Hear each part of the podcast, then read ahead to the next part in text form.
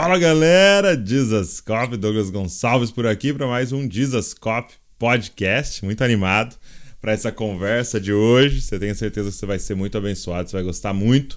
Mas ó, antes de começar, eu queria já te pedir, cara, você já curte esse vídeo?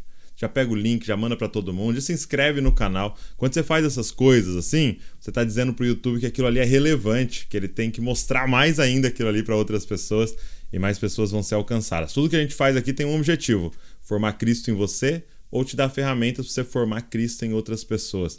A gente quer ver uma geração, uma nação inteira que se parece com Jesus. Então, é, pega esse link, já manda para alguém, já deixa um comentário durante a nossa conversa aí de algo que Deus ministrou no seu coração.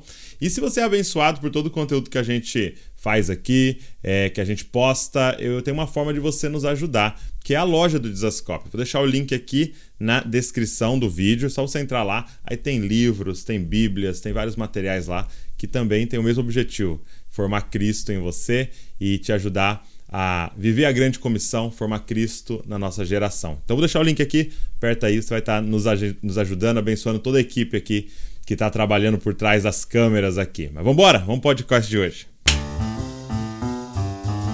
Está começando o podcast Jesus Cop, a revolução das cópias de Jesus.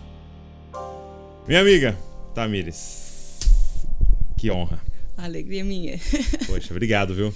Bom estar tá aqui. Tirar esse tempo aqui. Eu vim até a Tamires, ok? Estamos aqui em Kansas City, usando novamente o estúdio aqui do Dwayne. Mas obrigado por participar. A honra é minha, um prazer. A, a Val me mostrou, acho que alguns anos, anos não, né? Sei lá, dois anos atrás, alguns vídeos assim. Eu lembro de um que você fazia no. É, se eu não estou enganado, você estava num balanço, assim, no, uhum. num, num, parque, assim, num balanço, falando coisas muito legais, assim, foi muito abençoado. E aí depois as músicas, né? Eu é, para os devocionais, assim, sempre suas músicas estavam presentes, assim, tem sido muito bom. É, mas eu queria começar perguntando, a pergunta que eu gosto de fazer sempre que a pessoa vem a primeira vez é, como é que foi o seu encontro com Jesus? Você, você vem de uma família já cristã?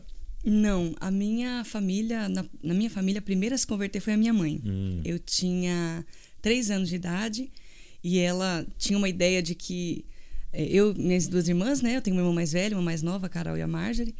E a minha mãe estava ali num momento muito difícil da vida dela. Ela decidiu que ela ia largar a gente com a minha avó e meu. abandonar meu pai e sair no mundo. E ali, nesse momento da vida dela, foi quando ela encontrou Jesus. Ela teve uma experiência muito forte. E ela sempre creu em Deus e tal, mas nunca tinha entregado a vida para Jesus, não conhecia o Senhor Jesus, o Espírito Santo, Deus como Pai.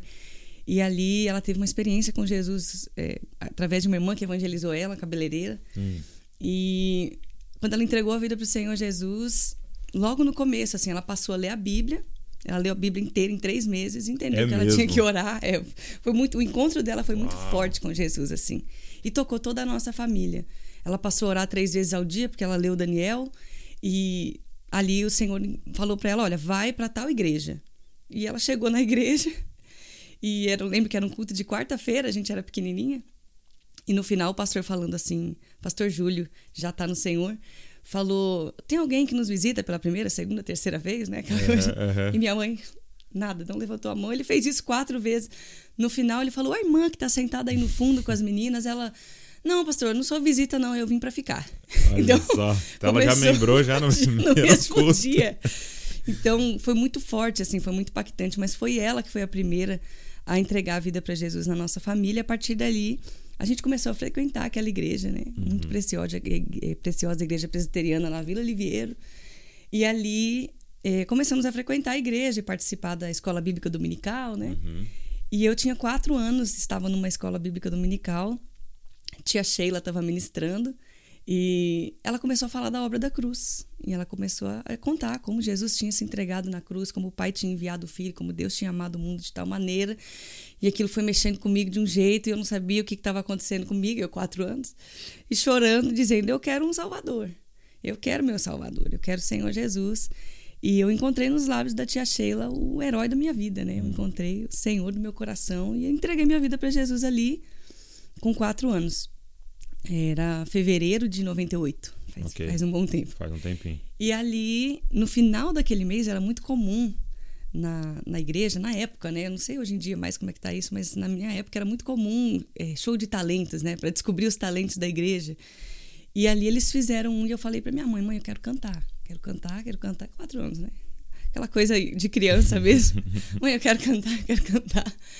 E ali é, decidi cantar uma música chamada Jesus Criança. Hum.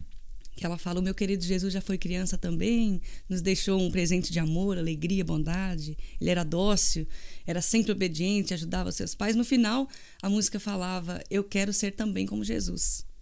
Eu tinha ensaiado de um jeito, o playback acabou, e eu continuei cantando: Quero ser também como Jesus, quero ser também como Jesus. Quero ser também como Jesus. Todo mundo ficou esperando eu descer, né? E ali, de olho fechado, primeira vez cantando na frente das pessoas, né? tremendo tudo. Você já colocou uma espontânea. Quero ser também como Jesus. Chegou uma hora, o Espírito Santo veio sobre mim. Eu fui batizada no Espírito Santo, saí correndo, orando em línguas. Orando em línguas, naquele Na momento, numa igreja presbiteriana. E, mas era uma bênção. Na época, meu pastor acreditava nos dons, acreditava Ah, no sim. Espírito Santo. Não era uma coisa comum Uhum. né, no culto, assim, mas cria-se no Espírito Santo, cria-se na, na, na oração em línguas, nos dons, etc. E eu saí correndo pro colo da minha mãe. E aquele dia, assim, eu fui marcada com o Espírito Santo de uma maneira que eu nunca mais esqueci, assim.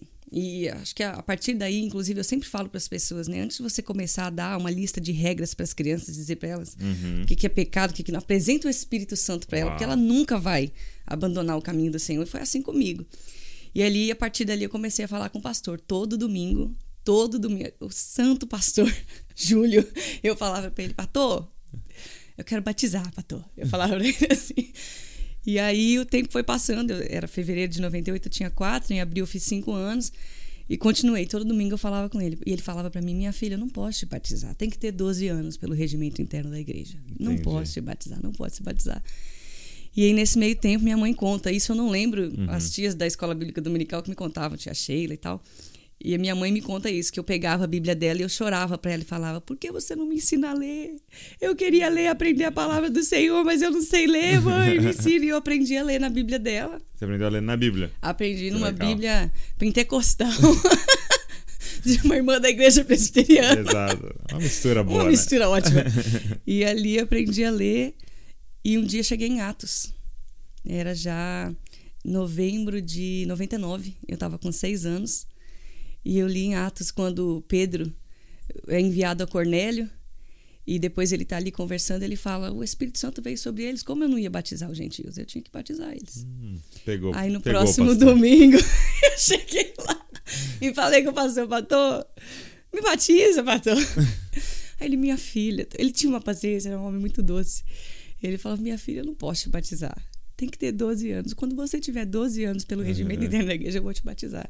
E aquele dia eu respondi para ele, falei, mas pastor, o Espírito Santo já me batizou. Por que você não me batiza também? Aí ele não tinha uma resposta na época, né? E falou para mim: tá bom, vou conversar com o conselho da igreja, né? Com o presbitério, e eu vou conversar. Aí eles liberaram e eu fui batizada. Batizei nas águas com seis anos, Olha só. apesar do regimento interno da igreja. E foi assim meu encontro, assim. Os, os primeiros dias com Jesus foram assim. E aí, aí você cresceu ali, junto com a sua mãe, com suas irmãs. O o seu pai não, não ia. Ainda não, meu pai não era cristão. Ainda ele demorou um pouco, uns, uns 18 anos aí para 18. entregar a vida pro Senhor, mas meu Deus, eu aprendi tanto com minha mãe nesse sentido, porque sempre foi uma mulher muito sábia, assim. Então eu lembro que quando eu era criança, ela pegava o óleo da unção, ela sentava para fazer massagem nos pés do meu pai enquanto ele assistia enquanto ele assistia a, no futebol no domingo, então ela pegava, ah, amor, vou fazer uma massagem no seu pé. E ela fazia como foi com ela quando ela se converteu. Ela ungia os pés dele enquanto ela orava em línguas. E foi assim que ela se converteu. Ela estava na cadeira da cabeleireira, a Meire, e ela detestava crente. Minha mãe era assim, católica roxa e odiava crente mas com força. Então, quando ela entrou no salão, ela viu assim os versículos, ela falou: Ih, essa mulher é crente. Já vi que eu vou passar nervoso aqui, que essa mulher vai querer falar de Jesus. E ela não falou Aham, nada. aham. A Meire não falou nada. Ela sentou minha mãe na cadeira e, enquanto fazia o cabelo dela, orava em línguas. Uau. E colocava ela diante do Senhor. mãos. E aí minha mãe desabou de chorar e tal. Então ela aprendeu isso e começou a fazer com meu pai. E ganhou, como a escritura diz, né? A mulher é, que é esposa do não crente, ela ganha o seu marido sem palavras. E foi assim que minha mãe ganhou meu pai. Foi muito lindo, assim, o que o Senhor fez na nossa família. Cara, que incrível, que incrível. Porque é um grande desafio, né? É, o evang- evangelizar o de perto né? É um outro, é uma outra dinâmica, né? Porque a gente vai com o evangelismo de rua, tal, a gente fala, a gente expõe o evangelho, às vezes eu, eu lá no púlpito, né? Você fala, Sim. tal. Agora coisas de casa, coisas de perto, é sem palavras, né? É o testemunho É o vivo, testemunho vivo, é, a pessoa tem que ver encarnado, né? né? Exatamente. A palavra, né? Eu, eu creio que é necessário falar, claro, a Sim. Bíblia fala né, que a fé vem pelo ouvir, mas ela tem que estar acompanhada de muita vida, né? É verdade. Porque o que eu vejo, na maioria das vezes, é a pessoa pregando, mas um marido, uma esposa, um pai, uma mãe, um filho Uhum. falando, mas eu não tô vendo. E eu acho muito, muito difícil, inclusive, para o filho do não crente, quando é a- a criança e tal, era uma coisa que acontecia muito em casa. Então, se eu e minha irmã, a gente, as minhas irmãs, a gente discutia, ele falava, ele falava assim: é para isso que vocês vão na igreja? Então é muito difícil, você tem que viver assim, no pé da letra, exato, sabe? exato. Não, e, e lá na nossa, aqui, os pais, pais de. Alguns na nossa igreja, o pai não era crente e tal, né?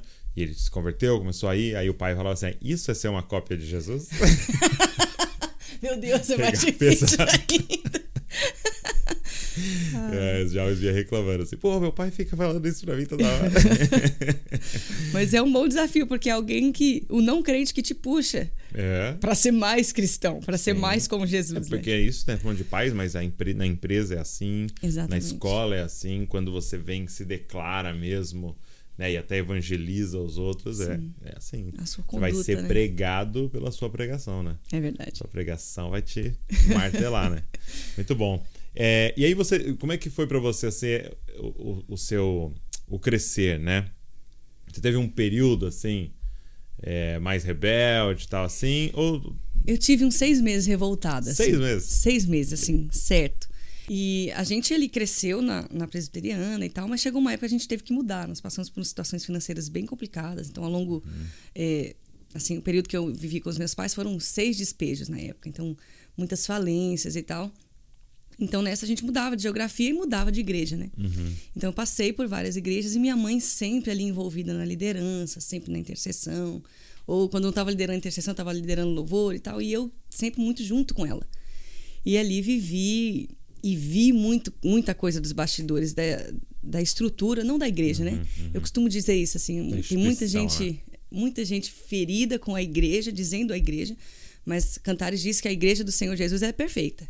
A gente precisa encontrar com ela. Exato. Ela vai estar um dia pura, santa e tal. O que a gente conhece é, é justamente o sistema, a estrutura, o, o- o regimento da coisa, né? E isso envolve pessoas e pessoas falham. Então, muita gente, inclusive, se sente ferido, né? E, e pela igreja, etc. E diz: Eu fui ferido pela igreja, nunca mais eu volto.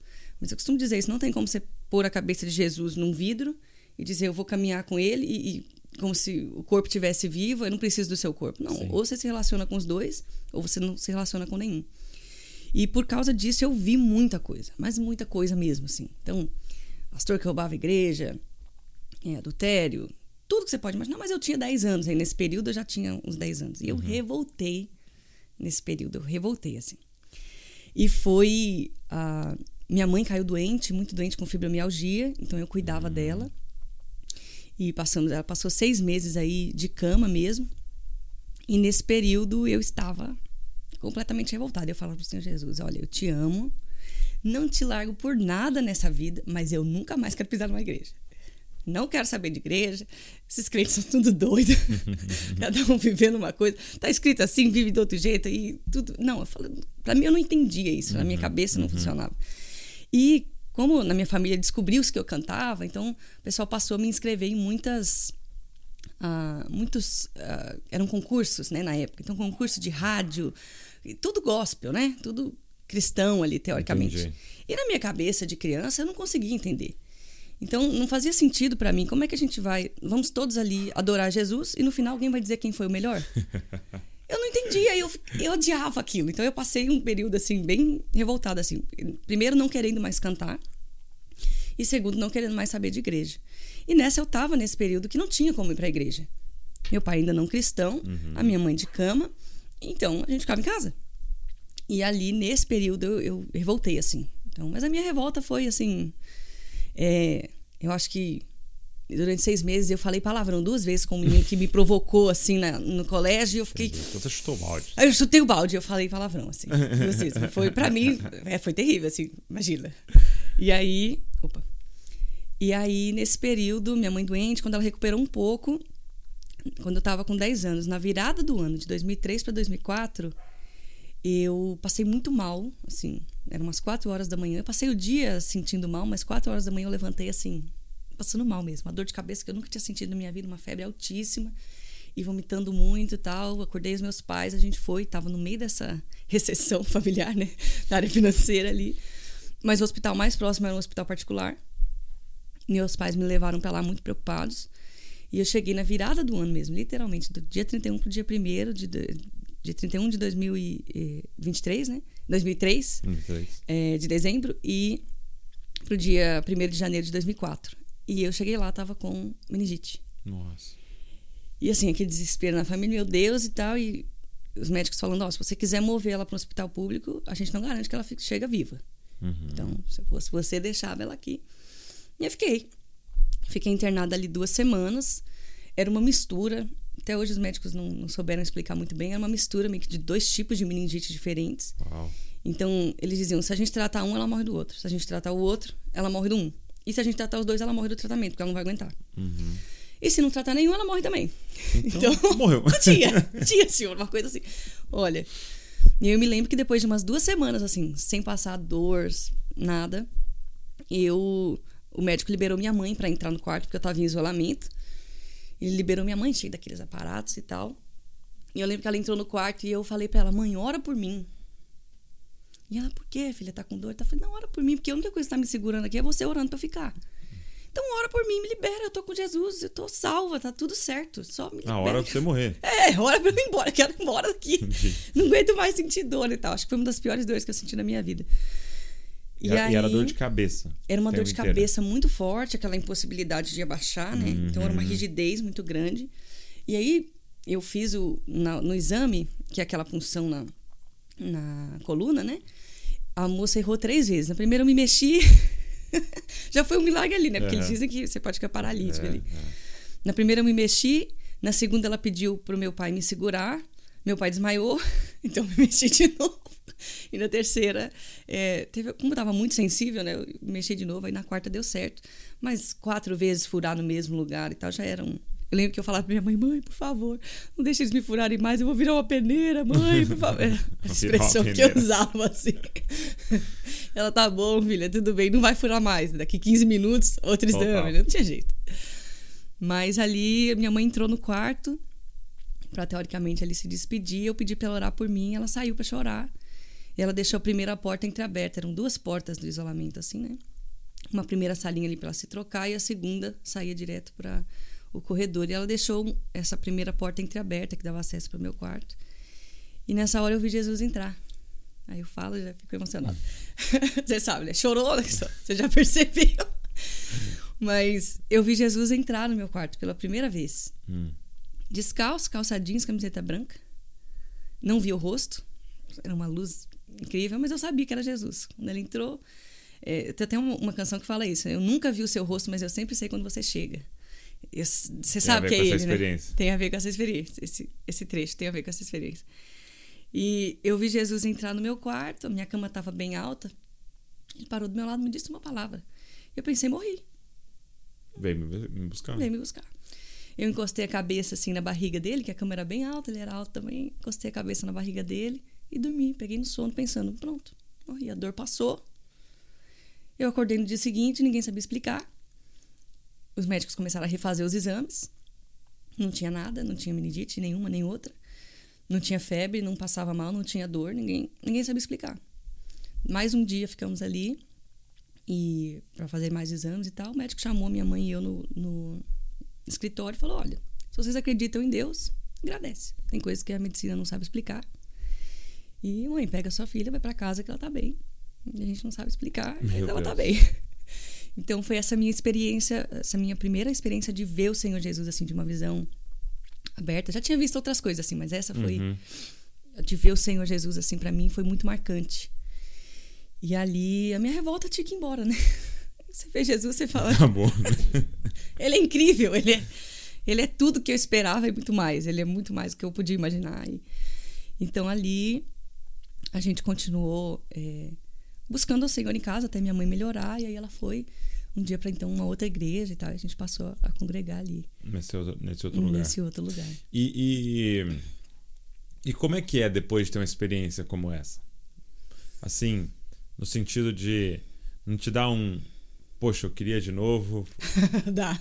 Você passa os, os, os, anos seguintes da sua vida, você passa dizendo pro Senhor, eu quero te ver. Eu, eu quero te ver. ver, eu quero te ver. Porque eu fico pensando, de, tipo assim, e, e, até no sentido de todo o resto perder a graça. Né? Vou, vou, usar um, um, exemplo bem chulo, assim, para tentar expressar, né? É como se você fosse na Disney. Entendeu? E depois quer te levar no parquinho lá perto de casa. em Bragança. Exatamente. E você fala, poxa, era legal isso aqui. Mas agora. É, é, então, como é que é assim, o, o pós, né? Para mim, é, foi realmente isso, assim, perdeu, tudo perdeu sentido.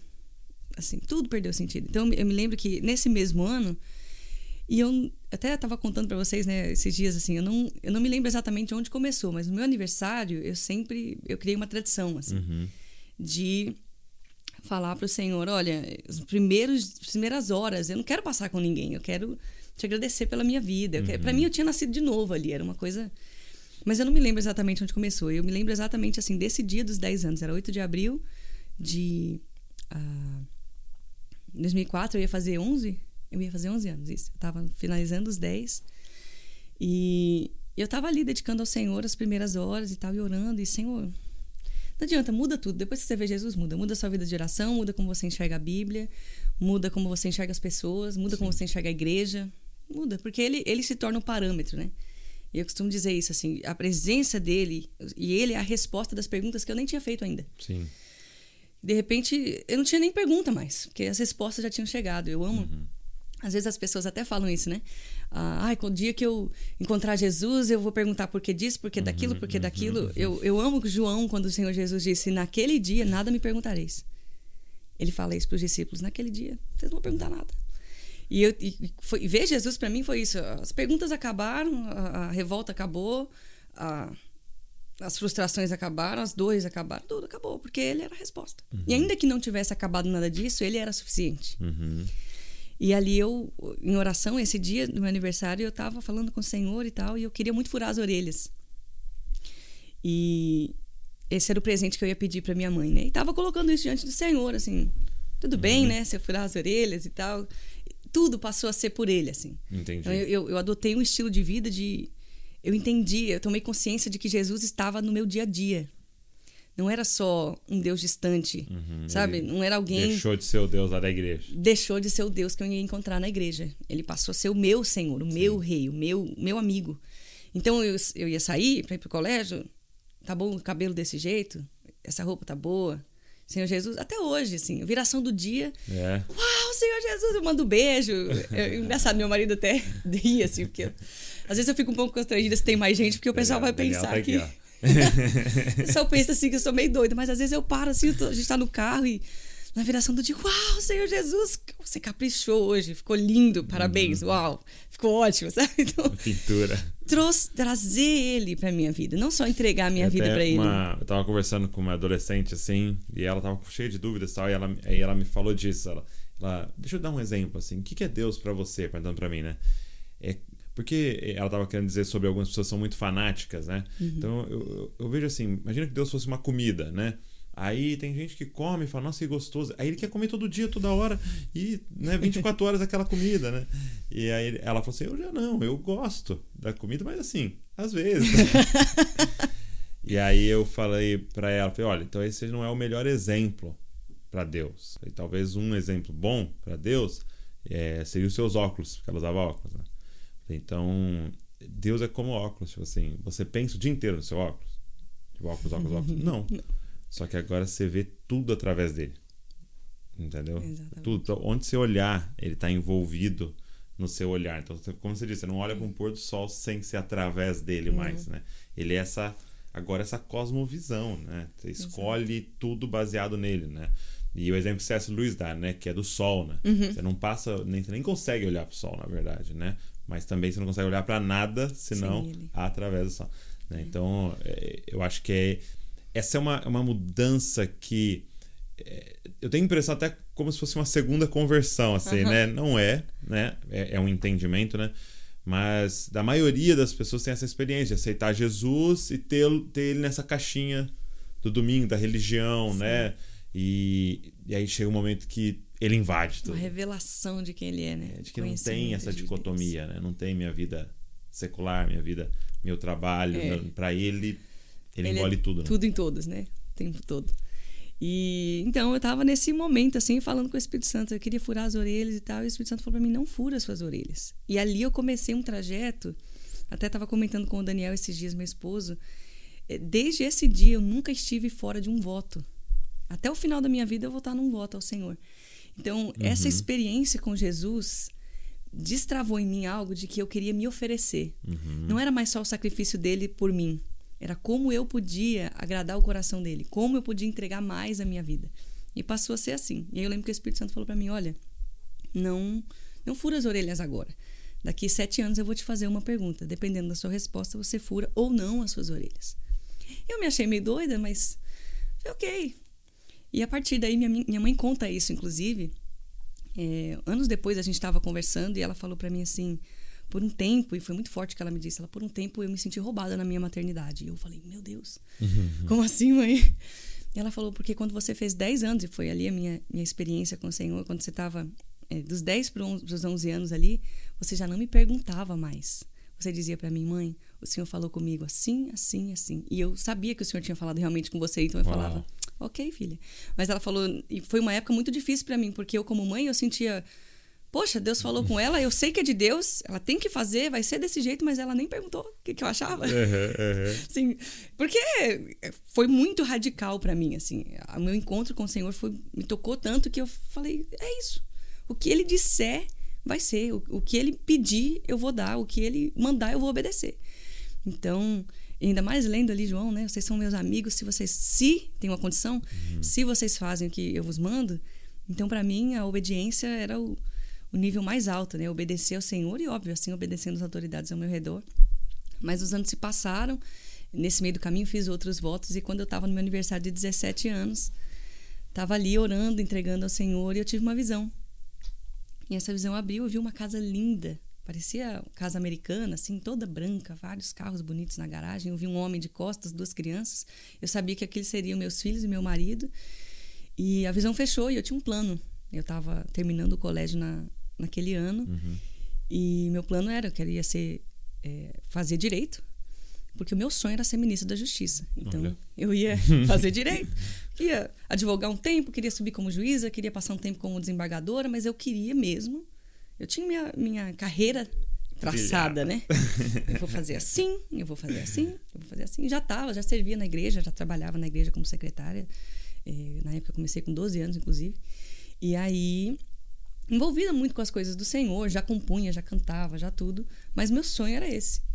E eu tive essa visão e o Espírito Santo falou para mim: Isso é o que eu tenho preparado para você se você quiser seguir a sua carreira no direito, na justiça brasileira. Aí eu falei: Lindo, amém. Aquela visão fechou e. Recebo. Glória a Deus, né? Tudo que o Senhor está dizendo que eu, eu posso ir, Ele vai me abençoar. Olha tudo isso que o Senhor vai providenciar para mim: uma família, uma estabilidade. Tá lindo. E aí aquela visão fechou e abriu uma outra e eu vi um campo verdinho, assim, as pontinhas bem. Era estranho porque era verde, mas parecia trigo. Eu nunca fui pesquisar, na verdade, se o trigo é verde alguma hora, mas era verde, parecia trigo e, e na pontinha era branquinho, assim, como se fossem umas florzinhas bem branquinhas e todo lugar branco, assim. E mais nada. E aí o Espírito Santo falou para mim: é isso que eu tenho preparado para você, se você quiser abandonar esses seus sonhos, você me seguir. É, mas eu te prometo uma coisa: minha presença nunca vai faltar para você. Aí eu falei: uai. Entre isso aqui e a sua presença, eu vou ficar com a sua presença. E aí o Espírito Santo falou para mim: se você quer isso, então se compromete comigo hoje e fura suas orelhas na porta da minha casa e faz um- uma aliança comigo de que você nunca vai trabalhar para os homens. Você não vai despender o seu tempo e lógico, não é uma coisa que eu prego para qualquer pessoa, não. Foi uma experiência minha, é uma coisa pessoal. Não é uma doutrina. É, não é uma doutrina, foi uma experiência minha com o Senhor, mas o Senhor realmente me pediu para abandonar tudo. E a partir dali eu falei, ok, Senhor. Aí fui lá na, na igreja. Gente, situação. Era, acho que era uma quinta-feira, meu é, aniversário, no sábado eu fui na igreja. Como é que fura a orelha na, na porta, porta, da, da igreja, igreja, né? Eu falei, Jesus, e agora? O bom é que tinha uma farmácia, duas, duas três lojas pro lado assim. Cheguei na farmácia, falei com o farmacêutico, olha, eu queria furar as orelhas e tal. Ele, ah, ok. É, eu falei, tudo bem se for ali na porta da igreja? Imagina, não tinha como explicar assim pra ele. Eu falei, meu Deus. Não tinha, Como né? é que você explica pra um não, crente e tal? Eu falei, é. ai. Aí ele topou, foi comigo e tal, é, furei, foi. foi uma cena Já é um milagre, né? Já é um milagre. foi comigo ali na porta da igreja, furei as orelhas, entrei pro ensaio do louvor, ia ter culto aquele dia. Começou o culto, ministrei o louvor e tal. No meio subiu o, o, o que ia pregar, subiu e falou: Olha, eu tinha uma pregação preparada, mas o senhor está falando que na verdade eu vou só, só quero ler um versículo, nós vamos continuar adorando. E é isso. Hoje é isso que o senhor tem preparado e é isso. E ele abriu o texto. E o escravo, no ano do jubileu, se ele, ele vai ser liberado, mas se ele amar muito o seu senhor e ele quiser comprometer com a sua vida, ele vai furar a orelha nas, nos umbrais das portas, né? Aí eu falei: Meu Deus, tá bom, senhor. Amei, eu entendi. entendi. E a partir dali eu me comprometi com o Senhor nesse, nesse sentido. Fiz um voto. Depois eu tinha feito já um outro no meio do caminho, fiz um voto nazireu até depois. Foi, todo mundo achou que eu estava doente, né? Meu Deus, também uhum. está com câncer e tal. E na verdade era só um. tinha raspado a cabeça. Tinha raspado a cabeça. Voto. Fiz bem literal, assim, bem ao pé da letra. Raspei para começar, raspei para terminar. E votos ao Senhor. E aí, eu lembro esses dias, estava conversando com o Daniel, meu esposo, e eu falei: amor, você é o meu Pode ser que tenha mais, né? Mas é meu último voto. Meu último voto diante do Senhor. Até o fim da minha vida, estou comprometida num voto ao Senhor. Sim. De te honrar, de te respeitar, de ser uma esposa, é, uma auxiliadora. E eu percebi essa trajetória, assim. E isso tudo começou com o um encontro com o Senhor. Né? Sim. Então, de uma entrega, mas porque ele, por causa de uma revelação, porque ele se mostrou. E eu falei, meu Deus, não tem como. É impossível viver sem ele, é impossível não viver para ele. E aí foi assim esse. É, é muito doido essa parada do voto, né? dessa aliança que você citou com o Senhor, essa aliança que você acabou de citar do casamento. Porque nós estamos vivendo um momento é, de tanta opção. E aí isso é, isso é em tudo, né? Uhum. Tudo. Porque, por exemplo, você lembra, talvez parecido comigo, quando a gente era criança, é, você sentava para assistir, você tinha assim, seis, sete uhum. canais e geralmente tem um passando alguma coisa que interessa a criança, por exemplo, né? um desenho, alguma coisa. Então não tinha opção. Então você vai assistir aquele ali, né? É o Tom e Jerry, é, vai ser pica o Pica-Pau, vai ser aqueles ali, beleza. É, e aí hoje você tem assim uma infinidade, né? É infinito o que você tem para assistir, né? Você é. pode assinar o que você pode ver e tal. E, e, é muito doido, por quê? Porque quando você tem tanta opção, você tem uma dificuldade de se comprometer. Porque se comprometer é falar não para tudo, todas, as, todas outras. as outras. Né? E aí nós estamos numa crise de aliança hoje. Isso no geral. Tipo assim, estamos falando de casamento, que é o principal para mim, assim, família e, e, com o Senhor. Mas também de qualquer outra coisa. A gente não se compromete com um carro, né? Uhum. Agora não, a gente aluga carro. É. Agora, não, Airbnb, não vou comprar uma casa, posso uhum. morar onde eu quiser. Então, parece que a gente tem dificuldade disso, né? Uhum. E quão importante é essa questão do voto, da aliança, né? Sim. De você se comprometer e falar sim para uma coisa que significa não para todas, as, todas outras. as outras. E é né? bíblico, né? É, uma, é inclusive uma coisa que é, pouco se fala hoje, eu acredito. Né? Eu não vejo é. tanto assim esse, os votos. Os votos são bíblicos. Uhum. A Escritura diz: fazei votos ao Senhor.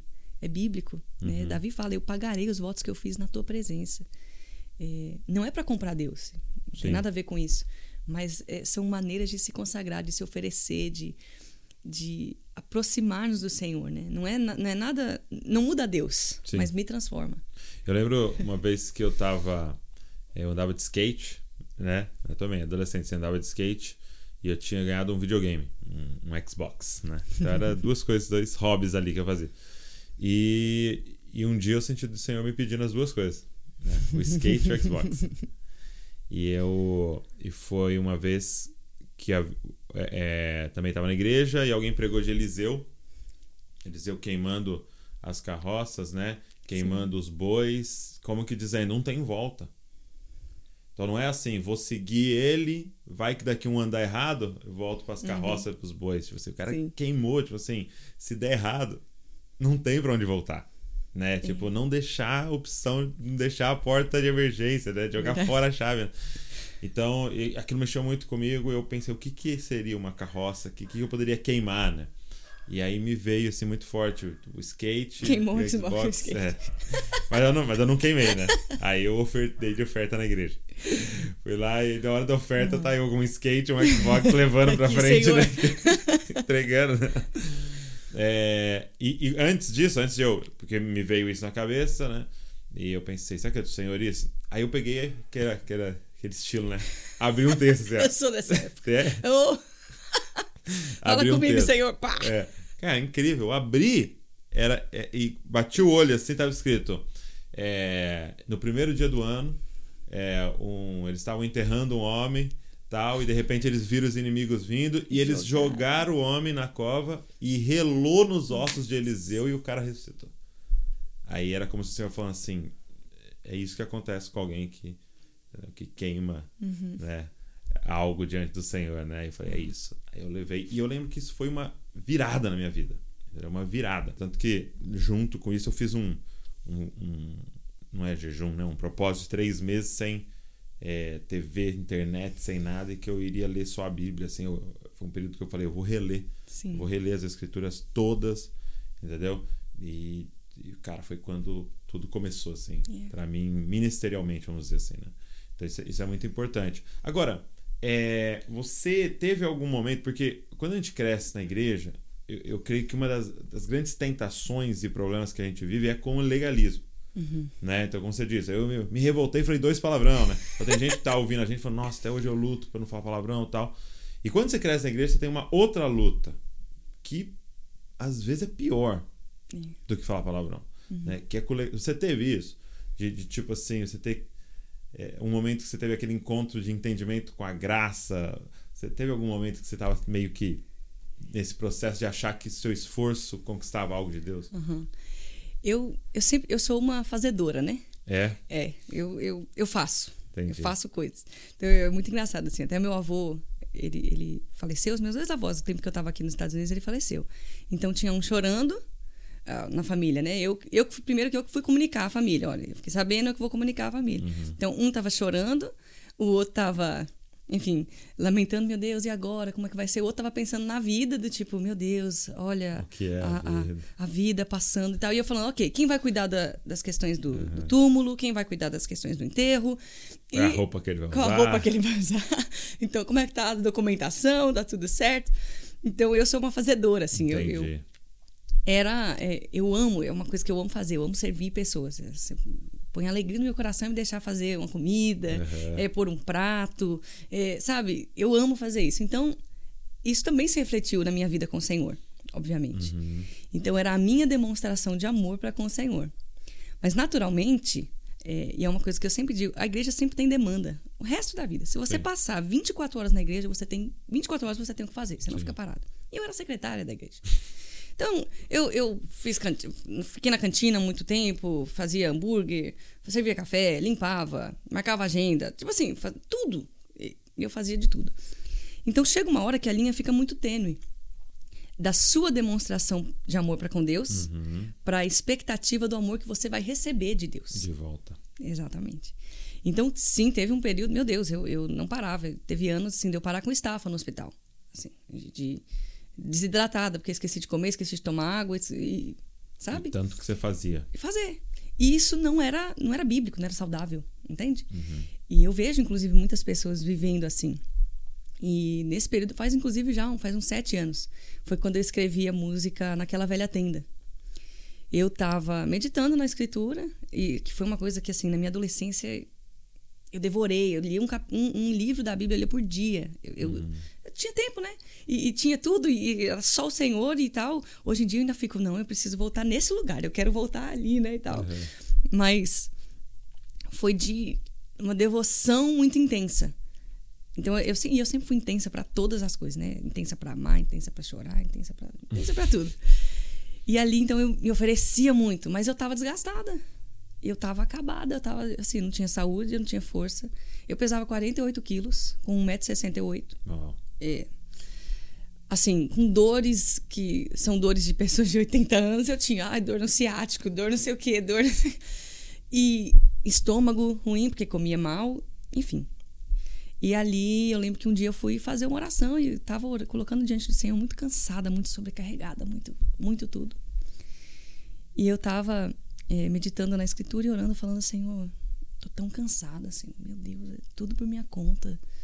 Sabe, isso e aquilo, e eu tô fazendo isso, cuidando das crianças e, e dando aula na escola bíblica dominical, e fundando a casa de oração e ministrando, rodando o Brasil todo final de semana, e tem, não posso faltar no culto.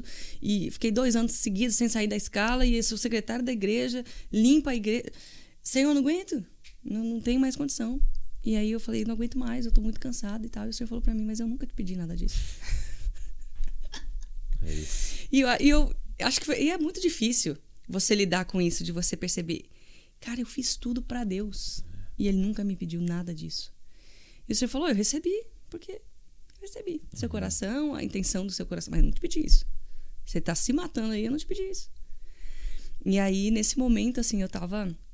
E na verdade, eu, eu, que eu percebo e que o Senhor ministrou muito no meu coração é que é uma crise, na verdade, não é do serviço, é da identidade. E eu estava ali e meditando na escritura, né? A Bíblia diz que Davi, já no fim da sua vida, então todo mundo já tinha uma opinião sobre ele. Ele foi esquecido pelo pai. Para a família de Saul, ele era só um usurpador. Uh, para os irmãos dele, ele era só um intrometido, né? Lembra quando ele chega ali na, no meio da guerra? O que você está fazendo aqui? O que você quer saber? Então ele era só, só, pra- só um cara que aparecer. queria aparecer. Para a própria esposa dele, ele era um palhaço, para Mical. Então, todo mundo tinha uma opinião sobre ele. Tinha, a Bíblia fala que as, as, as servas do reino cantavam, Saul matou mil, mas ele dez mil. Então tinha gente que amava Davi, ele tinha os valentes, tinha os fiéis, mas todo mundo tinha uma opinião. A Bíblia diz que Deus deu para ele descanso dos seus inimigos e ali eh, ele tem uma ideia, uma grande ideia, né? A gente é nossas nossas grandes ideias, né? E ele teve uma grande ideia e ele fala para Natan: Eu vou fazer uma casa para Deus. Como que eu vou morar numa casa de Como que cedro? eu moro, moro num palácio? E Deus está numa numa tenda. Eu vou, agora eu vou fazer. Eu acredito que Davi era um fazedor, sabe? É. E agora eu vou fazer. E aí Natan, né, fala pra ele assim, cara, faz tudo que tá no teu coração. Meditando nisso, eu percebo uma coisa, inclusive, não é tudo que tá no nosso coração que é pra ser feito. E você só aprende isso ao longo da caminhada, né? Porque no começo você faz tudo que tá no seu coração. Ah, eu quero fazer isso pra Deus, quero fazer. Não, e é doido e que era uma vontade de Deus, Exato. mas não, Não para aquele ele. momento. Né? E aí a Bíblia diz, né, que Deus fala pra Natan, volta lá. E com certo isso aí, acho que uma das coisas difíceis pra um profeta, né? Você fala, volta lá que eu não falei isso daí, criatura. Não Volta lá, resolve essa treta aí, porque eu não mandei você falar esse negócio. E aí Natan volta É. e ele começa a falar pra Davi de um, algo mais excelente. E ele fala pra ele, cara, Deus quer te dar uma dinastia, um legado. A Bíblia diz ali, foi meditando nisso que o Senhor fez destravar algo no meu coração. A Bíblia diz que Davi sai correndo, ele se põe diante da arca e ele faz uma, pergu- uma pergunta ali composta de três, né? Ele diz: Senhor, quem sou eu? Quem é a minha casa? Por que, que o Senhor me trouxe até aqui? E aí, eu continuei lendo o texto. Essa vida segue como se nada tivesse acontecido, como se não tivesse pergunta nenhuma. E eu lembro que eu chorei uma semana inteira. Eu falava pro Senhor: o Senhor não respondeu para Davi, a responder para mim. Senhor, eu preciso saber quem sou eu, que, que- quem é a minha casa, o que, que o Senhor tem para minha família, que, que é, por que, que o Senhor me trouxe até aqui? E nada. Aí um dia troquei a versão da Bíblia, estava meditando numa outra versão, estava lendo a cronológica. E fui estudar, né, no, no- na tradição também e tal, qual que era, o que, que aconteceu ali naquele momento. E naquele momento foi quando Davi escreveu dois salmos. Salmo capítulo 2, Salmo 110. Foi nessa, foram, são, acredita que é dessa ocasião, né? E meditando ali, Davi fala: é, Eu proclamarei o decreto do Senhor. Ele me disse: Tu és meu filho, hoje eu te gerei. Pede-me, te darei as nações por herança. Então Deus respondeu para ele: Quem é você? Quem sou eu, Senhor? "É, Tu és meu filho. Eu te gerei. É, e a segunda ele fala: Quem é a minha casa? Salmo 110, tu és sacerdote segundo a ordem de Melquisedeque. Por que, que o Senhor me trouxe até aqui? Pede-me, te darei as nações por herança. Então Davi recebeu-lhe uma palavra de uma dinastia, de um reino que não terá fim. Estava falando de- com ele sobre Jesus já, já. Ele recebe uma revelação muito maior do que um, um templo de pedra. Ele recebe a revelação do Filho de Deus. Então ali para mim foi uma virada. E aí foi quando eu compus, inclusive, naquela velha tenda que fala, uhum. né? Eu quis construir um templo, eu não admitia que você morasse, armei tantos projetos, fiz tantas coisas que você não me pediu. E eu sei que muita gente tem vivido isso pela dificuldade de entender a identidade. Porque é, até tem uma das canções que você chegou a ouvir, né? Vai sair logo aí por aí. Uhum. Mas que fala isso: os meus esforços não compram Deus. Eu te conheci quando aprendi a descansar. E ali o Senhor, anos depois, eu, eu vim realmente viver isso muitos anos depois, mas ali o Senhor já falava comigo sobre o descanso. Muitas pessoas falam sobre a santidade, muitas pessoas falam uhum. do que é uhum. santo. Eu ministrei a vida inteira sobre santidade, caráter, consagração. Mas a primeira vez que a palavra santo aparece na Bíblia é para falar do Shabá. É para falar do descanso. Né? Então as pessoas vão falar assim: não, você tem que viver uma vida de santidade assim, assim, assim, assim. Mas é impossível você viver uma vida de santidade sem descanso. Sim. Não tem como. Você pode viver uma lista de regras, você pode viver um legalismo, mas enquanto você não entender que você é filho, e o filho descansa. O filho descansa. O filho, o filho não começa a vida trabalhando. O filho começa a vida descansando. É nos braços do pai. Até ele ter maturidade, ter entendimento para participar dos negócios do pai. Sim. E é diferente, porque o negócio é do pai, sabe? O, o, o plano é do pai, o projeto é do pai, e o pai vai guiar ele fazendo é assim, é assim, é assim. Mas o filho não foi chamado para ser um empregado. Uhum. O filho foi chamado para ser um filho. É, o, eu vi uma, uma virada assim, é um dia que o pastor Paulo Borges compartilhou né, algo que foi, foi, foi marcante para mim. Ele usou uma ilustração, né? De, ele, ele disse assim, quando ele ia lavar o carro, né? Vou lavar meu carro tal. E aí quando eu ia lavar meu carro, eu chamava meus filhos pequenos para me ajudar. Sim. Aí, aí ele fazia essa pergunta: e o que, que você acha? Isso ajuda? Acho que eles ajudavam ou atrapalhavam? Né? atrapalhavam. E aí ele dizia: ó, demorava mais, eu gastava mais é, é, sabão, água e tudo, e ficava mal lavado. Por eu chamar os meus filhos para me ajudar. Entendeu? E aí ele falou: por que, que você chama então? Né? E aí ele fala: porque o objetivo não era o carro super limpo o objetivo era passar tempo com eles. Com eles. Né? E aí ele começou a falar disso. Ele falou assim: você acha que Deus aproveita totalmente o serviço que a gente faz? Deus passa mais tempo consertando o que a gente fez é aproveitando o nosso serviço. E por que ele nos chama? Né? Então, que ele podia fazer assim e evangelizar, ele podia fazer assim e mudar, ele podia fazer assim. Exatamente. assim. Por que, que ele chama, né? Porque ele quer passar tempo com a gente. É o objetivo não era lavar o carro, era lavar os filhos. Né? Uhum. E é isso, né? Então, é, Aí, aí sai um pouco desse desempenho, né? Exato. Desse eu tenho que ir bem, tenho que arrebentar. E eu tenho que ser perfeito, que ser perfeito, eu tenho que... Né? Porque já tem um Deus perfeito. Ele vai fazer, uhum. mas ele quer você com ele, fazendo com ele, ele formando o caráter dele em você, né? Sim. Isso é muito forte. É... E, e como é que foi, como é que foi a história da, da música na sua vida? Eu vi você contou que com quatro anos você já participou ali daquele concurso. Sim. Né? e então você sempre esteve envolvida com a música. Sempre, sempre tive envolvida com a música a partir desse momento, né? Uhum. A música para mim ela ficou ligada com o meu relacionamento com o Espírito Santo, uhum. porque foi cantando uhum. que eu recebi o batismo do Espírito Santo.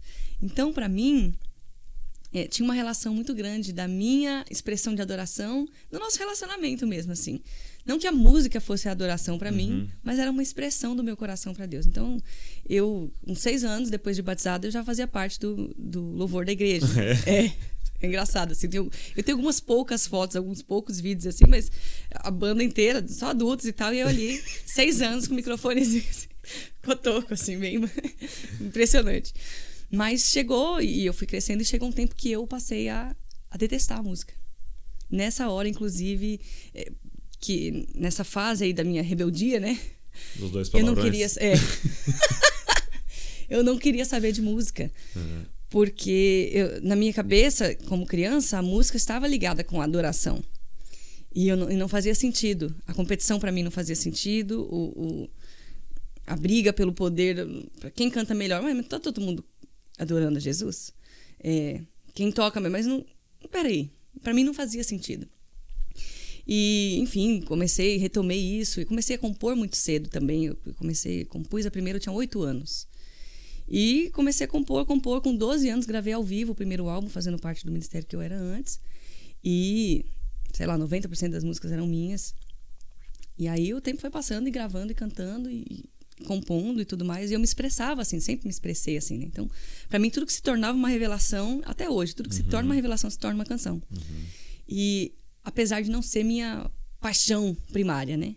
A minha coisa sempre foi a dança, então. É de, mesmo? É, eu paixão da minha vida, assim, foi algo que eu entreguei pro Senhor. Porque eu não tinha, chegou uma época que eu não tinha como dançar e cantar. Ou eu uhum. fazia uma coisa ou eu fazia outra. E eu sabia que era a ferramenta que o Senhor queria usar, né, através da minha vida. Eu falava, ok, Senhor, então eu tô aqui e vou cantar. Mas. E foi assim que passou a ser uma expressão, né?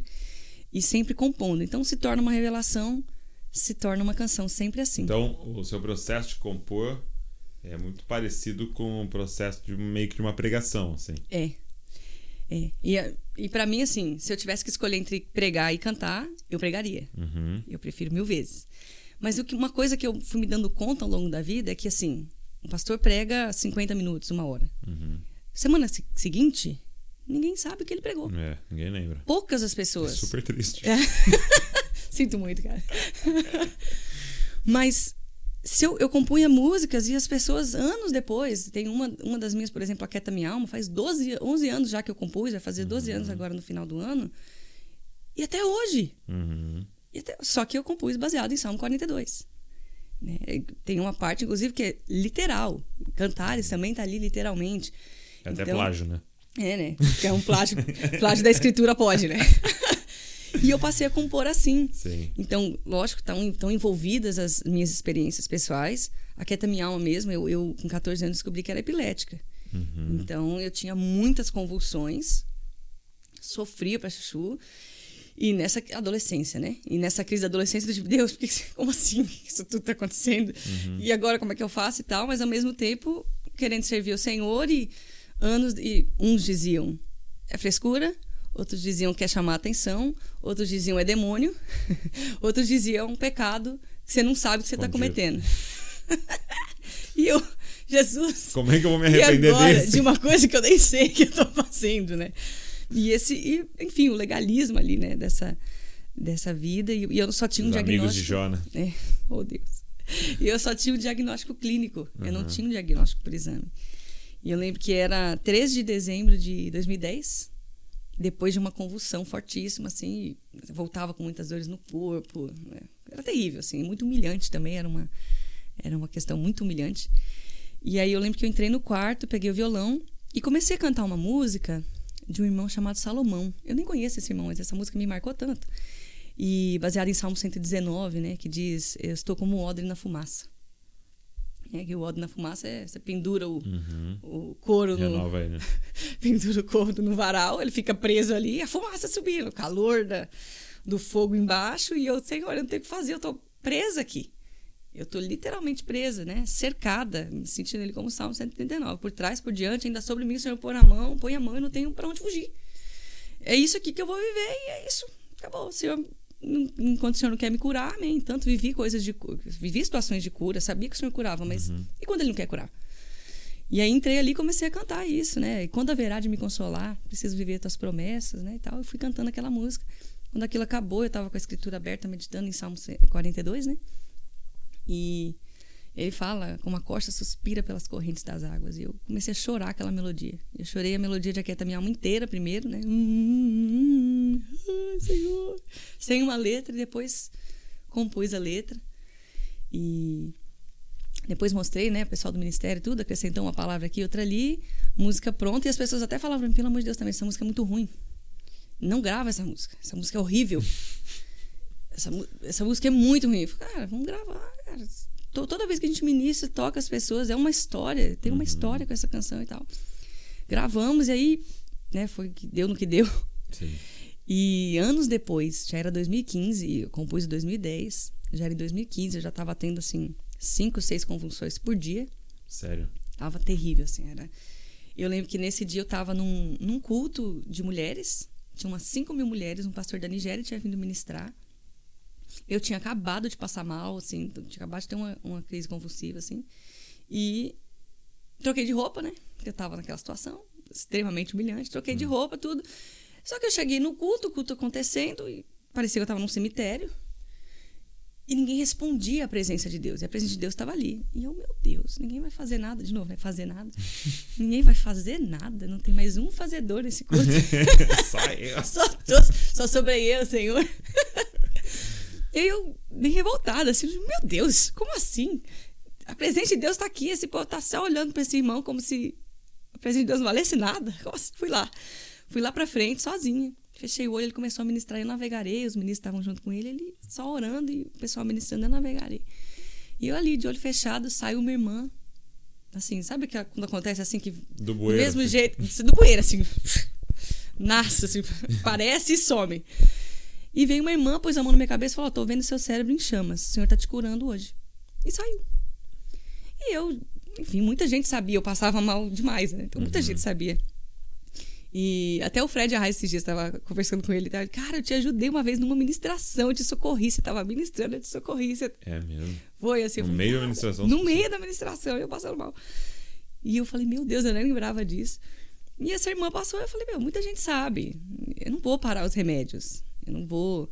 E seis meses antes eu tinha pegado um diagnóstico por imagem, né? No mapeamento uhum. cerebral, tudo. Então eu tinha um exame, finalmente, né? Uhum para dizer, é amigos queridos, é. olha, é uma condição médica, né? E aí eu falei, vou continuar os remédios e eu tô tendo crise com remédio, não consigo. Né? Inclusive as pessoas até falam, ah, é muito linda essa letra dessa música e tal. É...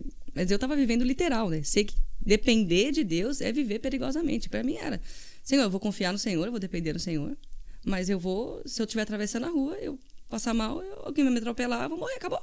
Entende? É um, era um perigo viver. Uhum. E os médicos sempre falavam: a próxima convulsão a gente não garante que você volta enxergando, a gente não garante que você volta falando, a gente não garante nada. Com é, é, é, parada cardiorrespiratória, né, que eles chamam, de, enfim, tudo você pode imaginar.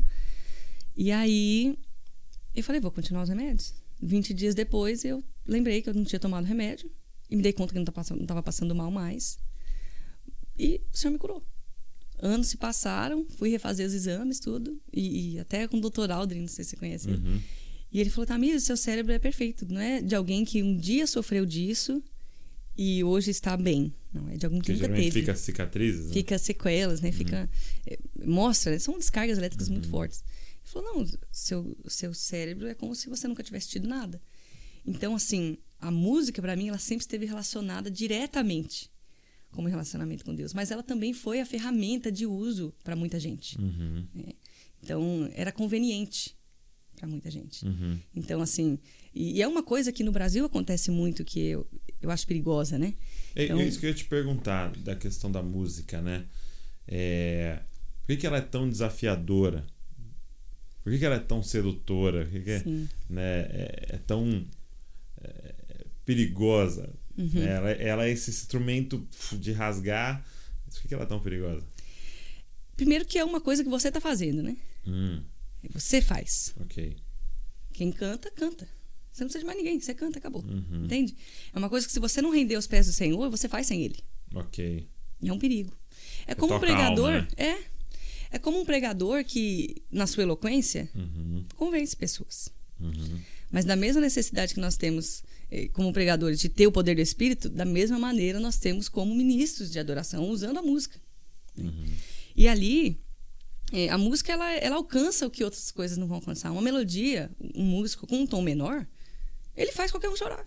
Uhum. Ele não precisa ter o Espírito Santo. Entendi. Entendeu?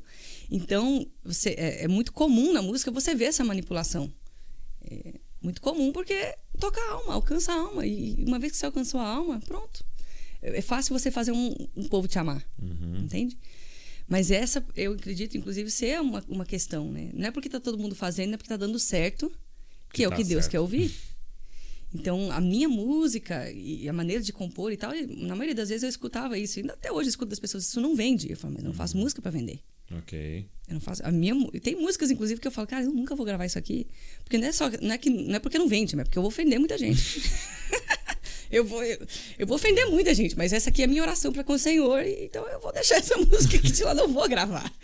E tem algumas que já são meio, né? Tem, o pessoal fica, não, não gostei disso aqui não, tal. Mas é a Bíblia. Uhum. Então, é, e ao mesmo tempo é uma, é uma ferramenta fácil de se usar. Por exemplo, se você monta uma conferência e você chama um cantor uhum. e ele tem um nome, vai encher a conferência. Mas chamar mais gente. Vai chamar mais gente. Então você se torna um, Um produto? um produto. É muito fácil se tornar um produto. Como um pregador também, mas Sim, acredito sim. que na música é muito mais, É mais, muito mais fácil, né? né? Eu me lembro um dia, eu tava num, ministrando num acampamento. E eu tava nessa revolta do tipo, me sentindo um produto, sabe? É. E uma, uma irmã passou por mim e falou assim: Ai, Tamir, sua voz é uma bênção. E passou andando. E eu falei bem baixinho assim. E eu falei assim: às vezes parece uma maldição. Uau. Eu senti na hora. Sabe aquela tipo de abobrinha que você fala, que você fala, "Hum, falei, falei besteira. Eu senti o Espírito Santo entristecer na hora, assim, dentro de mim, assim, ó. Aí, eu, aí saí, saí pra chorar já, né? O galo cantou, nem deu tempo. eu falei, meu Deus. E eu saí pra chorar e eu falei, Espírito Santo, me perdoa. Me perdoa. Eu. Olha só, eu- o Senhor me deu. É uma coisa que eu mesmo, quem toca um instrumento, eh, pode ser virtuoso sozinho, né? Mas no meu caso, não. Eu nunca estudei pra isso. Eu, estudei depois de velha, que eu fui estudar a teoria musical. Mas pra cantar, eu nunca estudei. Então, pra mim era muito mais simples de alguém dizer pra assim, cara, você canta pra chu. Ei, conversa com a minha mãe e com meu pai. Talvez eles tenham alguma coisa a ver com isso, porque era. Mas eu não fiz nada pra isso. Foi um dom de Deus. Foi Graça, algo que né? ele deu, ele fez. Então, é, eu vejo essa, essa dificuldade assim no, no meio da música, que se você não tomar muito cuidado, é, é uma linha tênue. Ou você manipula as pessoas, ou você se deixa manipular. Sim. Ou você trata as pessoas como se fosse um produto para você mexer na emoção delas, para fazer o culto fluir, e não é isso que faz o culto fluir. Ou você se rende de uma maneira que você se torna um produto. Então é muito difícil você encontrar esse equilíbrio. Você precisa de maturidade e você precisa de, de identidade, principalmente você precisa daquilo que a palavra de Deus diz que temos poucos, né? Pais. Uhum. Vocês têm muitos mestres, muitos mentores, muitos, mas vocês têm poucos pais. Que é um pai que dá destino para dizer: meu filho não é um produto e meu filho não vai usar o, o- o seu dom para manipular. né? Uhum. E eu acho que isso falta no Brasil. Assim, uma das coisas que faltam, faltava no tempo de Paulo e falta ainda hoje. Sim. Faltam pais de destino que vão, vão apontar para não vão castrar, né? Luiz Hermínio fala muito isso, que vão Uhum. Circuncidar. circuncidar sem castrar. Sim. E eu creio que é isso que o Senhor está fazendo nesse tempo. Está levantando homens e mulheres que já correram esse caminho, Sim. entende? E vão dizer para você, olha, vão poder ensinar. Não vão vai por aí. dizer, não vai por aí. Eu conheço esse caminho, já tive aí. Muito bom. E eu queria, um último momento, sem nós, é, te perguntar sobre casamento. Né? Você tá completando um ano. Você Sim. você tá com quantos anos? Eu tenho 28, 28. Você Uhum. casou com 27. 27. É, e eu queria que você falasse um pouco sobre isso. Pessoas que estão esperando um pouco mais para casar, apesar Uhum. de não ser muito 27. Porque hoje a gente vive dois momentos, duas coisas, né? É, tem gente com 27 tá desesperado, né? achando que, tipo, Deus me abandonou, acabou. E tem gente com 27 pensando assim, nossa, sou muito nova, não vou casar não, preciso me formar, fazer pós e Uhum. Comprar meu apartamento. e, Né? Você Tem essas duas questões. É, como é que foi essa questão para você do casamento e contar um pouco, assim, é, do seu, seu encontro com o Daniel? Sim, você é o primeiro. A gente nunca contou essa história publicamente. É mesmo? É. Olha aí, gente. Porque a gente é muito cauteloso nesse Sim, sentido. sim. É uma história muito doida. assim. É uma coisa que só Deus podia fazer. Então a gente é muito cauteloso. A gente, inclusive, quis ser mais cauteloso, né? Mas eu sou da época que eh, casar com 27 anos era um absurdo. Uhum. Minha mãe casou com 18 anos. 18? É. Então, minhas irmãs casaram novas. eh, E eu, minha irmã mais velha casou nova. Minha irmã mais, mais nova casou nova. E eu, né? Sua irmã mais nova casou antes de você. Antes de mim. É. E eu, na igreja, eu era a única aberração, assim, mesmo dentro da própria igreja. É então, mesmo? os meus próprios amigos. Tamires, pelo amor de Deus, Tamires, você precisa casar, você precisa se abrir. Eu falo, cara, mas não tem, não é assim que funciona. Eu tinha é algo muito, assim. né? E eu, particularmente, não é uma doutrina, Uhum. não é uma coisa que eu prego, não, nada disso. Mas eu, pessoalmente, na minha vida, na minha conduta, no meu relacionamento com Deus, nunca acreditei em namoro. Uhum. Então, pra mim, era mais difícil. Você casa, não namora, né? Você deu uma complicada na né? equação. Assim. E uma coisa que, nessa- nos meus 10 anos, a gente falou aqui um pouco disso, eu fiz um voto com o Senhor. E eu falei pro Senhor, não vou beijar ninguém que não seja meu marido. E tava nessa época no colégio, né? Fulano que fica com fulano, que fica com fulano. Eu já achava um absurdo, porque, né? Muito tempo, cresci na igreja, não, isso é, isso é do diabo, né? Aquela Exato. coisa assim. então, mas eu fiz esse compromisso com o Senhor. E quando eu tinha ali é, 14 anos mais ou menos, que eu gostei de um rapaz e tal, com 16 eu fiz um voto, Senhor, não, o Senhor me pediu isso, fiz um voto ao Senhor, não vou me envolver com ninguém por cinco anos. Os cinco anos acabaram e eu continuei sem me envolver com ninguém. E eu continuei. É, é, para mim é o que Paulo diz, né? A mulher solteira cuida das coisas do Senhor. Uhum. Então, quando eu me casei, eu me casei na certeza de que tudo que o Senhor queria de mim, como solteira, eu fiz. Entendi. Então, eu acredito que, inclusive, essa é uma dificuldade é, com as, as, meninas, até com, com, os homens também, né? Mas que tem o sonho de se casar, mas não quer ser uma esposa. Hum. Quer casar, mas não quer ser um marido. É o glamour de casar. É a coisa de dizer, agora eu sou casada, tenho uma aliança no dedo, vestir um vestido branco. Mas não quer ser uma esposa. Uhum. Porque tem coisas que você vai viver com uma mulher solteira que você não vai viver com uma esposa. Uhum. Você vai viver submissa a um cabeça. É, uma coisa que eu falo para os casais é: você vai vestir uma roupa bem bonita, roupa branca, o outro vai alugar um terno, o mais chique você arrumar, e você vai caminhar para um altar. Yeah. Pra morrer. E as pessoas não param pra pensar que estavam te enganando. Colocaram uma roupa linda em você pra te colocar no altar. Pra morrer. Exato. Ali é uma morte, né? O Douglas solteiro morreu. Exatamente. A Val solteira morreu. E agora ressuscita naquele momento, ou nasce naquele momento. Um. Um. Né? Exatamente. E acabou. E é como eu vejo isso uh, uh, muito presente na criação. A Bíblia diz que o Senhor criou todas as coisas e criou Adão e a criação acabou. Uhum. Então Deus aplica uma lei, a lei da semeadura, que ele já tinha criado no terceiro dia, uhum. a semente. Como é que é a semente? A semente, se ela não morrer, ela fica só. Sim. Mas se ela morrer, ela dá fruto. Uau. Elas são muitos. Então o que, que Deus faz com Adão? Põe ele num sono. Uhum. Mata. Mata, vamos né? Põe ele no sono. O, o, profeta é muito figurativo, né? Exato. A gente tenta dizer sem ser tão explícito assim, É, porque, meu. Deus, na internet, depois tenho, vai dar um rolo isso aqui. Mas Mas é a mesma palavra. é a né? mesma palavra para os que dormem. É. Então, ele mata Adão para que Adão dê fruto. Para que Adão agora não esteja mais sozinho, mas continue sendo um. E ambos precisam morrer, né? Então, essa é a questão do casamento. E eu tinha muitas palavras, assim, eu sempre. No meu relacionamento com Deus, tem algo que eu sempre combinei com o Senhor, assim. Senhor, eu não vou ouvir nada novo da boca de ninguém. Se nós somos amigos, Uhum. não tem problema nenhum de ouvir profecia, de- eu creio, inclusive, é Uhum, bíblico. uhum. Não tem problema algum de receber a palavra. Mas, Senhor, eu não vou ouvir novidade da boca de ninguém. Confirmação. O senhor é meu amigo? É a mesma coisa. A gente tá junto o dia inteiro e, e você. Ah, vem outro fulano para falar você que tá aqui comigo agora. Uhum. Uma coisa que você. Não. Então, eu o meu combinado com o Senhor. E muitas coisas o Senhor tinha me falado ao longo da minha vida que não faziam sentido. Hum. Então, uma delas é que o meu carro seria do meu marido. Primeira coisa. A segunda era que eh, aos 27 anos eu estaria casada. E isso poderia ser qualquer coisa entre, né, entre os 20 e os 27, podia ser qualquer data. Aham, então. aham. Mas eu tive um sonho com o meu casamento, eu via tudo. No meu casamento eu estava casando no último dia do inverno, primeiro da primavera, nessa virada.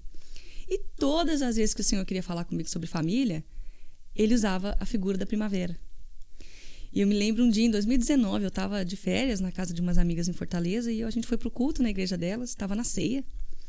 E eu estava ali tomando ceia e o Espírito Santo falou para mim assim: "Eu tô começando a sua primavera". E eu falei: "Ué, não tem nada a ver, não tô na hora da ceia, né?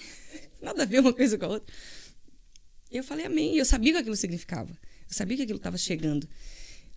E ali, no meio da presença do Espírito Santo, o pessoal do louvor começou a cantar. No meio da ceia, que não fazia nenhum sentido, começaram a cantar. É primavera, misericórdia fresca. Acho que da Aljava, o pessoal da Aljava, se eu não me engano. E eu nem conhecia a música, eu falei, como assim? Como assim? Por que, que eles estão cantando primavera na ceia? Não tinha nada a ver. e ali eu falei, ok, o Senhor está fazendo algo. E o tempo foi passando. é, o Senhor me chamou para vir para os Estados Unidos. Foi uma coisa louca, assim, de um dia para o outro, faz a mala e eu vim.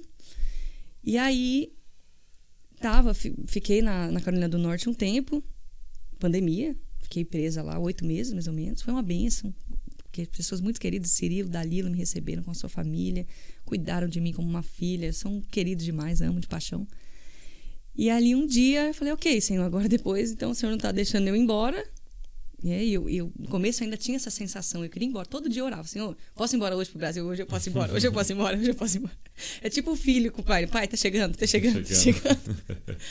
E eu sei, eu quero ir embora. E, e ali, entendi do Senhor que ele queria que eu ficasse. Eu falei, bom, já que o senhor quer que eu fique, então tá bom. Aluguei um apartamento ali próximo do Cirilo. Com 20 dias que eu tava lá, o senhor falou comigo: compra uma passagem, vai pro Kansas. Aí eu, meu Deus. Eu conhecia essa história, né? Uhum. Compra uma passagem de ida pra tal Não lugar. é uma falei, visita só. Eu conheço essa história. Falei, meu Deus, eu acabei de alugar um apartamento, senhor. Por que você não falou 20 dias antes, né? Tá aqui atrapalhando meus planos, senhor. Como assim? Vim para Kansas, mas eu tava assim. Eh, Foi um período muito bom para mim de cura no meu coração, de, de renovo, de descanso. Eu tava muito desgastada quando eu cheguei do Brasil. E quem me recebeu foram os meus pastores aqui, o pastor Rafael e a pastora Aline Conrado, me pegaram no aeroporto. E a gente tomou um café e tal, e aí, como é que tá e tal? Não foi, cara, não tô acabada. Eu vim, eu vim pro Senhor curar meu coração. Eu tava muito cansada. E ele falou, não, então, eles falaram, vai, vou descansar aqui, eu tenho uma reunião ali e tal.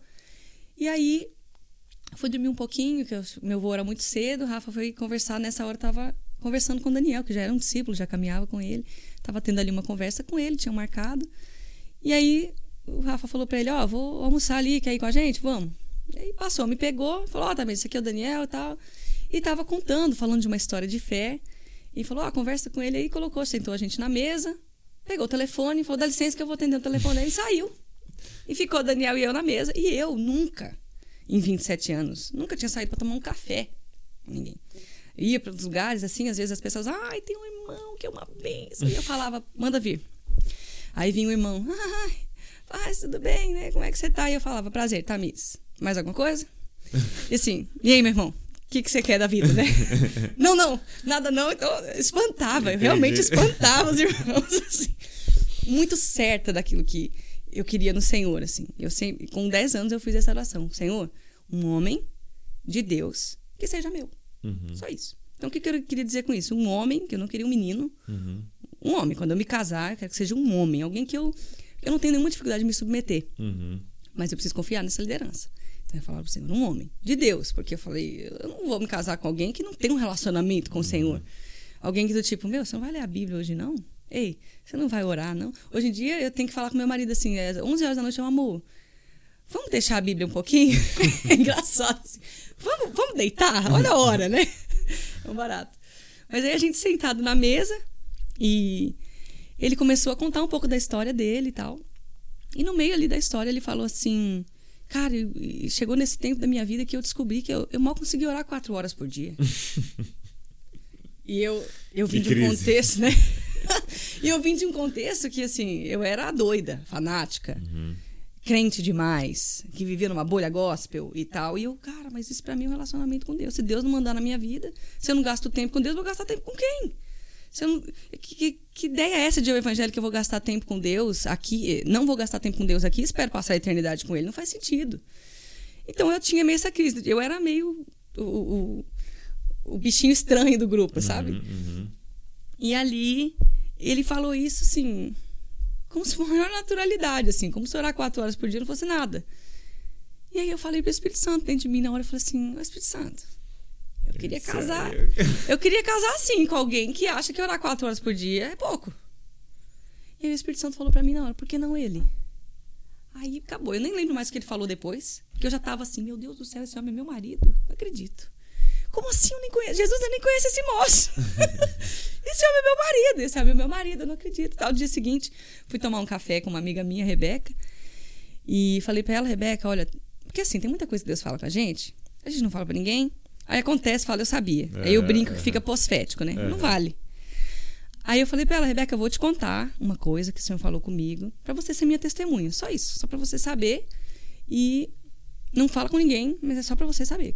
Ela, o que, que foi? Eu falei, oh, é que Daniel é meu marido. Ela, que Daniel? O Vaz? Eu, eu não sei, não sei sobre o sei nome o dele. eu não sei sobre o nome dele.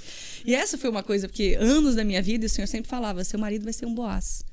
E eu pensava: "Se- se- meu Deus, será que é um homem mais velho? Ah, sério, senhor, meu Deus. ah, ok, o que o senhor mandar vai estar bom, mas assim, queria não. e aí passou. Eu falei com a Rebeca, ela acho que pensou que ela tava meio doida, né? Mas me conhecia uma amiga. E ela perguntou pra mim, mas Tamires, você toma- te chama pra tomar um café? Porque ela me conhecia, né? Aham. Aí eu falei, eu vou. Aí eu vou casar com ele aqui, que é um café, né? eu vou e tal. Passou o tempo, mas eu, assim, nunca acreditei em namoro. E aí, no dia seguinte, eu tava em oração e tal, e o Espírito Santo falou pra mim: você vai ficar aqui no Kansas e tal. Eu desci, falei com o pastor Rafael, falei, Rafa, você me recebe aqui mais uns dias só pra eu me organizar com o apartamento lá e tal. Ele falou, oh, tranquilo. E eu tinha recebido uma oferta para comprar um carro. E perguntei para ele, Rafa, você tem alguém vendendo algum carro, assim, no valor tal, no máximo? Ele, ah, eu tenho um carro aqui, se você quiser.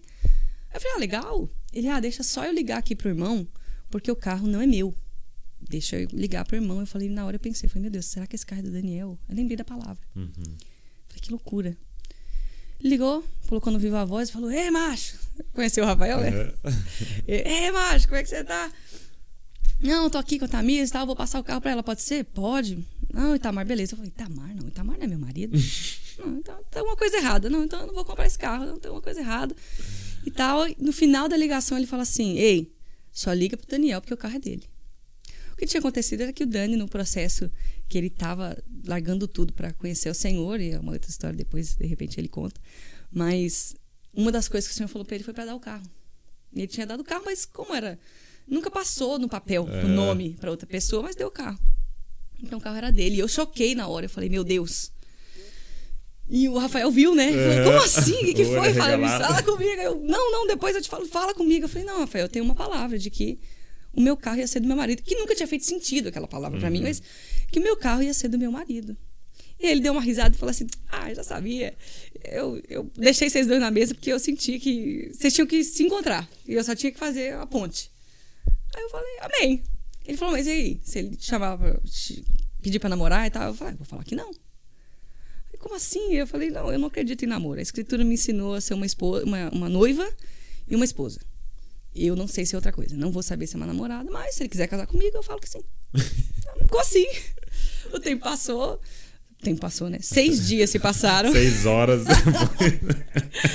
Seis dias se passaram e Meu o Senhor Deus, falou tudo com isso. tudo isso, uma eternidade. E o Senhor falou com Daniel, acordou ele cinco da manhã, numa segunda-feira, e falou, começou a falar com ela: olha, o que, que você quer? Isso é o que eu tenho para você. Se você quiser me seguir, essa aqui é sua esposa e tal. E, mas o que você quer, né? E, e ele, o Daniel conta assim, ele se candidatou. Ele falou, Senhor, eu vou me candidatar para o cargo. Ele nem me conhecia, nem sabia quem eu era, nada. Eu também não sabia quem ele era. E aí, nesse dia, eu tinha saído para ir para IHOP, na casa de oração, e ele foi para o Rafa, na casa deles e tal. A Aline, o Dani conta que a Aline, esposa do Rafa, já chegou, né? O que, que você quer cada vez? assim, já tomando bronca, né? E ele, cara, eu tava orando, Deus falou comigo, eu vou casar com ela. E o Rafa falou, até então não tinha dito nada, ninguém tinha falado nada com ninguém. E o Rafa falou pra ele, cara, ela não acredita em namoro. Ele falou, não, não tem problema, eu vou casar com ela, Deus falou comigo e tal. E aí, na hora, assim, foi muito bonitinho, porque a Aline tinha uma aliança que estava guardando pra filha, né? É, para dar pra filha quando ela fosse casar, levantou e falou, ah, Deus falou comigo, deu aliança de noivado para ele. Doze dias pra frente, ou seja, a gente, entre a gente se conhecer e a gente noivar, foram 18 dias. Então, 12 dias pra frente desse dia, ele me pediu em casamento, no casamento da Rebeca, essa minha amiga, do Mene. E Cinco meses depois, nós nos casamos, no dia 19 de março, que era o último dia do inverno aqui dos Estados Unidos. E eu fiz 28 anos dia 8 de abril. Uau. 23 dias depois. Meu Deus. Então, o que eu o que eu digo, por isso até falei para você que nós temos cautela para contar a nossa história, por Sim. isso que a gente não, uhum. não abre. Assim, tem muitos outros detalhes, né? uhum. talvez a gente grave uhum. alguma coisa depois no nosso canal, mas por que a gente tem muita cautela? Porque as pessoas olham elas dizem assim: nossa, em 18 dias vocês noivaram, namoraram, namoraram né? Noivaram e, e, depois, cinco meses depois, casaram e tal. Eu vou viver isso. O que as pessoas não querem enxergar é que eu passei 27 anos sem me comprometer com ninguém. Uhum. O Daniel se consagra ao Senhor por muito tempo. É, no meio do caminho, ele teve um câncer. Uhum. Eu passei diversas enfermidades, despejos, etc. O Senhor nos preparou. Nós passamos uma escola muito dura uhum. para estarmos prontos para o casamento. Então, não acredito que Deus vai fazer isso, não é lógico, não é não é não é do caráter de Deus. Pegar dois meninos de 17 anos e falar, ah, é você, você casa e pronto. Uhum. Não. Então, por isso nossa prudência, nossa cautela para contar a nossa história, que a nossa história não começa em 18 dias. A nossa história tem 27 anos. Sim. Tem e, e eu acho que a grande, para mim, assim, a grande lição é, é que vale a pena, né? Vale, vale a pena. A pena. É, esperar para aquilo que Deus tem para você. Exatamente. E as é. pessoas diziam muito pra gente assim: olha, Ainda mais que vocês se conhecem há pouco tempo, vocês vão sofrer. O primeiro ano de casado é o pior ano da vida de vocês. A gente fala, tá repreendido é. em nome de Jesus. Maldição. E assim, não, não aceito isso não. E a gente fala assim, eu nunca imaginei, nunca imaginei viver uma coisa assim. A bondade de Deus. Eu nunca imaginei que seria desse jeito. E é lindo assim, a gente vê o testemunho das pessoas, que, pessoas que a gente conhece, acabou de conhecer, e pessoas que a gente conhece há mais tempo, eles olham para a gente e dizem, eu consigo ver como Cristo e a igreja. Uhum mas porque a gente se permitiu preparar pelo Senhor uhum, separadamente, sabe? Uhum. Jesus está esperando para casar até hoje. Uhum. Jesus está até hoje solteiro. As pessoas não pensam sobre isso, sabe? Eu, eu, acho isso impressionante. Mas tanto Jesus está preparado para casar, ele é perfeito, mas ele está preparando a sua noiva. Uhum. Então, não é porque o tempo passou, já foram dois mil anos. Não é porque o tempo passou que agora a minha idade cronológica está dizendo quando eu vou casar. Não é assim.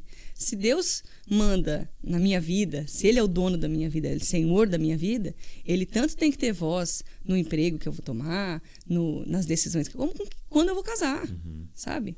E não é uma coisa do tipo, Senhor, e agora? É, escolho tal profissão. Não, não é isso. Senhor, o Senhor aprova. É isso que o Senhor quer para mim? A Bíblia diz que o homem faz planos, né? Uhum. E o Senhor abençoa. Deus não abençoa pensamento, Deus abençoa plano. Então, você faz o plano. Apresenta o plano. E Deus abençoa o plano, ou Sim. não.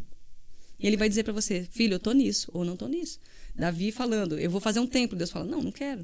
Ao mesmo tempo, ele vai dizer, olha, seu filho vai fazer um templo para mim.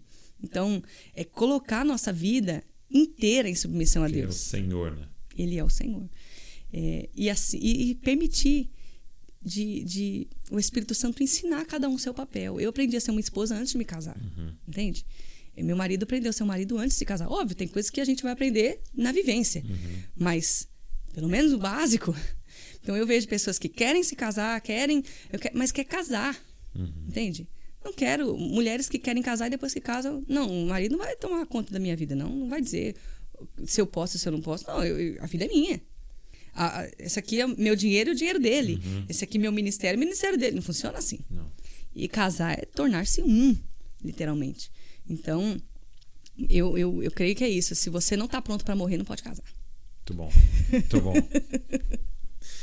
obrigado, meu amigo. Tempo Obrigada, especial, eu. viu?